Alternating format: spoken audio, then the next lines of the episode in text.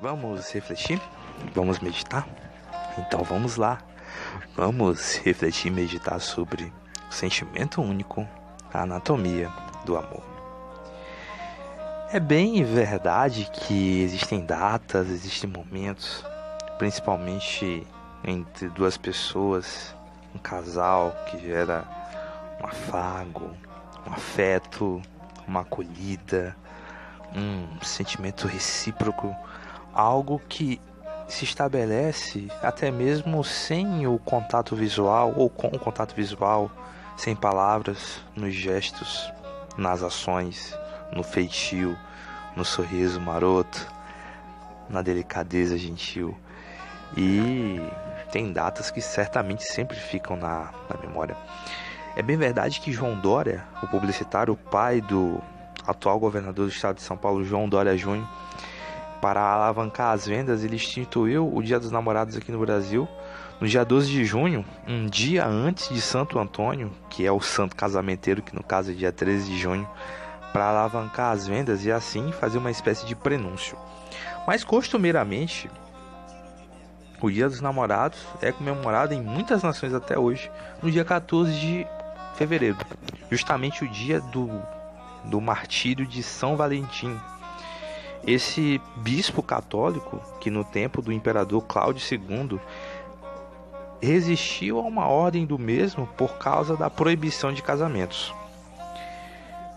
Por assim fazer um grande exército e ele acreditava que os romances, a família, de certa forma cegariam os jovens ao se alistar.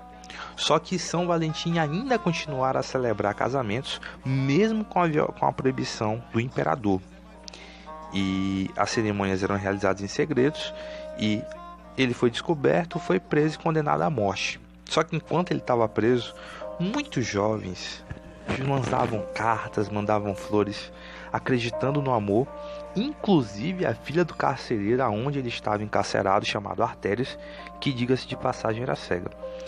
E milagrosamente ela conseguiu depois estabelecer a sua visão num milagre assim sem igual e depois eles se separaram e Valentim ainda escrevera cartas para ela e a sua assinatura era de seu Valentim, uma, uma assinatura, uma insígnia que até hoje é utilizada por vários casais apaixonados.